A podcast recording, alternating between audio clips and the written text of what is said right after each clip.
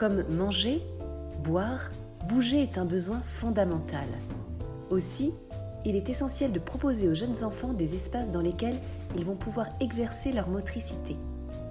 L'aménagement des espaces de motricité, intérieur et extérieur, c'est le thème de ce nouveau podcast Les pros de la petite enfance, en partenariat avec ABAPRO, aménageur d'espaces de la petite enfance, et réalisé avec Nathalie Béteuil, psychomotricienne et cofondatrice du réseau des psychomotriciens de la petite enfance et de l'association La Crapahute. Bonne écoute L'enfant a besoin de bouger pour mieux se connaître. Le mouvement, c'est la vie, rappelle Nathalie Béteuil. Que la structure soit petite ou grande, il convient donc de répondre à ce besoin fondamental.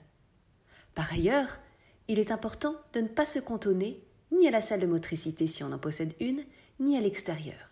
Les espaces de vie à l'intérieur doivent également être investis. Et que l'on se rassure, l'installation d'un petit coin motricité dans une unité de vie ne rime pas forcément avec excitation. Le fait qu'il y ait également d'autres jeux, et notamment des jeux de motricité fine, va permettre aux enfants de se réguler.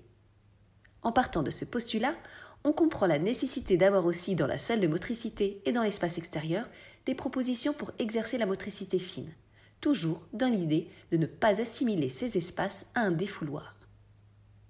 Attachons-nous maintenant aux propositions motrices en tant que telles. Ce que l'on va proposer aux jeunes enfants doit être en phase avec leur développement. On part toujours de ce que l'on observe, de là où en sont les enfants. Et on a en tête l'étape d'après, c'est-à-dire là où ils vont aller. Et c'est l'enfant qui va choisir ce qu'il a envie d'expérimenter. Alors pour les bébés, qui commencent à se déplacer, qui font du roulé-boulet entre autres, Nathalie Béteuil recommande d'enlever les tapis pour qu'ils puissent circuler. Elle souligne que cela donne d'ailleurs plus de sensations et donc d'informations à leur corps que s'ils restaient sur des tapis. Ensuite, on va installer des petits modules avec des hauteurs qui vont être, au fil du temps, plus importantes. L'intérêt? Leur permettre petit à petit de se verticaliser. Dans une section de bébés, où certains commencent à se mettre debout, on ne peut pas proposer que de l'horizontalité, précise la psychomotricienne. L'étape d'après, c'est la verticalisation. Il faut alors proposer aux tout petits des modules plus hauts et ou des tables, des chaises bien stables, car ils vont jouer avec leur équilibre debout. Ils vont passer d'un meuble à un autre, il faut donc qu'il y ait à portée de main, mais avec du vide entre les deux, des objets assez hauts pour qu'ils puissent s'appuyer dessus. Les choses molles sont à éviter. La phase suivante, c'est de pousser quelque chose, une petite chaise ou un petit fauteuil. Il faut les accompagner pour qu'ils puissent comprendre que s'ils appuient de telle façon sur le fauteuil, ça va le faire basculer. Cela va leur apprendre la prudence. Nathalie Béteuil préconise de leur proposer d'abord un objet sans roulette, car sinon cela va trop vite. L'enfant doit pouvoir percevoir que lorsqu'il s'arrête, tout s'arrête. Lorsqu'on leur met à disposition un chariot à roulettes ou une poussette par exemple, il faut qu'ils aient eux-mêmes construit des appuis extrêmement stables et leur propre équilibre car ils doivent gérer leur équilibre, mais aussi freiner le chariot de marche ou de la poussette. Si les chariots de marche ne sont pas assez stables, on les laisse. On privilégie ceux en bois et on attend avant de leur proposer les petites poussettes légères. Pour les plus grands, couramment appelés les petits déménageurs et les petits grimpeurs, il faut proposer de plus grands challenges, conseille la psychomotricienne. Car, explique-t-elle, si on ne le fait pas, ils vont aller chercher eux-mêmes ce dont ils ont besoin et parfois se mettre en danger. Les petits grimpeurs ont besoin d'aller plus en hauteur. Mais on ne se limite pas à cela. On leur propose aussi des endroits où ils vont pouvoir passer en dessous ou se cacher et des objets qu'ils vont pouvoir transporter. En effet, maintenant qu'ils ont acquis la position debout, ils vont venir éprouver leur force. De même d'ailleurs, indique Nathalie Béteuil, ils choisissent les objets qui sont les plus lourds car cela leur donne plus de sensations, plus conscience de leur corps et donc ils apprennent à mieux se connaître. Nous venons de voir que les propositions mises en place dépendent du stade de développement de l'enfant. Abordons maintenant, de manière pragmatique, l'installation d'un module ou d'un espace de motricité. Bien entendu, il y a des règles de sécurité à respecter, comme la distance par rapport au mur, prendre garde aux angles ou encore, si c'est nécessaire, installer des tapis autour du parcours. Mais nous y reviendrons un peu plus longuement plus tard. Un point fondamental, il convient d'installer différentes façons d'y accéder, d'y descendre on n'est clairement pas dans l'idée d'un parcours linéaire, avec un début et une fin imposés, et où les enfants montent un par un. Car sinon, il n'y aurait aucune interaction entre eux, et cela voudrait dire que l'on part du prérequis, qu'ils en sont au même stade de développement, et qu'ils ont tous les mêmes besoins au même moment. On prévoit des espaces pour grimper et donc descendre, sauter, quand ils en sont à cette étape-là, et un espace pour se mettre dedans ou se cacher. Les caisses en bois, par exemple, au lieu de mettre le vide en bas, on peut le mettre en haut, comme ça les enfants peuvent se mettre à l'intérieur. S'il n'y a pas ces trois éléments-là, les enfants vont aller les chercher dans leur environnement et parfois quitte à se mettre en danger, comme évoqué précédemment. Ne pas oublier non plus d'avoir des niveaux de difficulté différents. Chacun peut expérimenter en fonction de là où il en est, mais aussi se challenger. Il est important de laisser le choix. Enfin, et nous en avons déjà parlé, mais insistons dessus, la proposition de motricité globale doit être accompagnée d'une proposition de motricité fine. La psychomotricienne précise que cette sensorimotricité, car il est bien question de cela, est un support de tout apprentissage, un support de l'activité symbolique. Attardons-nous maintenant sur la question de la sécurité, du danger et de la peur de l'adulte. Au début du podcast, nous avons abordé la sécurisation de cet espace. Nathalie Betteuil souligne qu'il faut le faire de manière raisonnable. L'idée n'est pas que de faire du mou, de tout capitonner, car ce n'est pas la vraie vie. C'est essentiel qu'il y ait du dur et du mou pour que l'enfant puisse tester, faire différentes expériences. Quand j'appuie mon pied dans du mou, il s'enfonce, et sur du dur, il résonne. La psychomotricienne conseille au maximum de ne pas mélanger le dur et le mou sur le même pôle, car les expérimentations ne sont pas les mêmes. Et si on ne peut pas faire autrement, privilégier le mou en bas et le dur en haut, car c'est plus anticipable pour l'enfant qui monte et qui tâtonne avant d'y aller. S'il saute, il ne peut pas anticiper la matière en dessous. Avec le mou, on joue à tomber par exemple, ce qui n'est pas le cas avec le dur, qui offre pour sa part de bons appuis. On a vu que les enfants avaient besoin de grimper, mais peut-on les laisser grimper sur les tables? Il n'y a pas de bon ou mauvais choix, c'est à discuter en équipe. Il faut confronter les points de vue. De toute façon, qui dit motricité dit prise de risque, et cela peut être source de stress pour certains adultes. Cette peur, selon la psychomotricienne, doit être prise en considération, mais ne doit pas prendre le pas sur les besoins des enfants. C'est une dynamique où on prend en compte les deux. Mais il est nécessaire de s'attacher en premier lieu à comprendre ce qui se passe du côté des adultes au niveau émotionnel, car des adultes trop pris dans leur stress ne pourront pas prendre le recul nécessaire, répondre comme il se doit aux besoins des enfants et bien penser les choses. Nathalie Béteuil fait remarquer que du stress peuvent découler certaines règles, comme ne pas remonter le toboggan par la pente par exemple, ou ne pas descendre la tête en avant, ce qui est dommage pour l'enfant. L'enfant doit avoir le loisir de monter comme il le veut, à condition de respecter les trois règles de base que l'adulte doit lui rappeler. Premièrement, je prends soin de moi, je fais attention à moi. Deuxièmement, je prends soin de l'autre, je fais attention à l'autre. Troisièmement, je fais attention au matériel. L'observation des enfants puis l'analyse sont fondamentales, insiste la psychomotricienne. On voit, souligne-t-elle, que les enfants qui ont pu aller à leur rythme avec la motricité libre, découvrir leurs compétences et leurs limites au fur et à mesure, vont être très prudents. A contrario, ceux que l'on a soit surprotégés, soit laissés tout faire, vont se mettre en danger.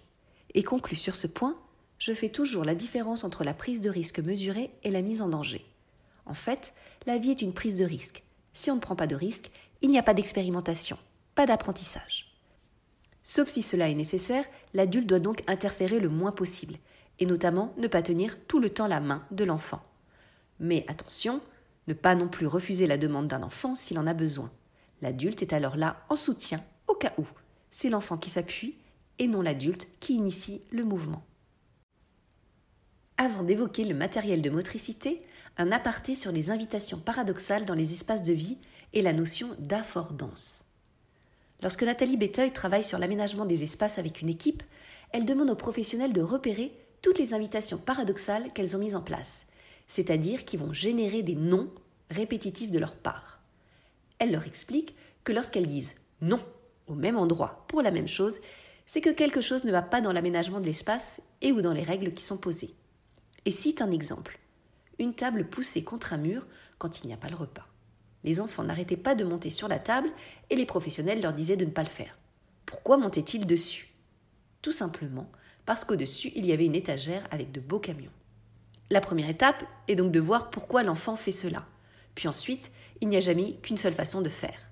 Ces préconisations, soit vous enlevez la table, soit vous mettez les camions à portée de main, soit vous les laissez monter sur la table en mettant des tapis en dessous, car finalement, ils se débrouillent très bien.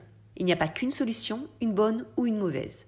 Il y a toujours à remettre en perspective avec quel est le sens de ce qu'est en train de faire l'enfant. On peut entendre que pour l'adulte, une table, c'est une table, mais pour l'enfant, dans ce cas-là, c'est juste une invitation à monter dessus pour accéder au camion, ce qui montre les compétences au niveau de l'intelligence sensorimotrice. Il est aussi question de la notion d'affordance. Avant de savoir par exemple que cette chaise est une chaise, l'enfant va d'abord monter dessus, la soulever, la pousser, la tirer, la faire basculer. C'est la découverte des composantes physiques de l'objet. On passe souvent à côté en disant que ce n'est pas fait pour ça.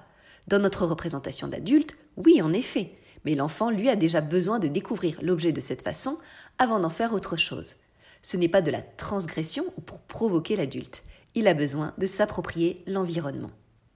Nathalie Béteuil propose d'éviter de parler de détournement d'objets. Les mots sont importants. Dans le langage courant, le mot détournement est associé à des choses interdites. Pense tout de suite à un détournement d'avion ou un détournement d'argent. On peut parler des choses que fait l'enfant en le valorisant. Je découvre d'abord l'objet avec ses composantes physiques.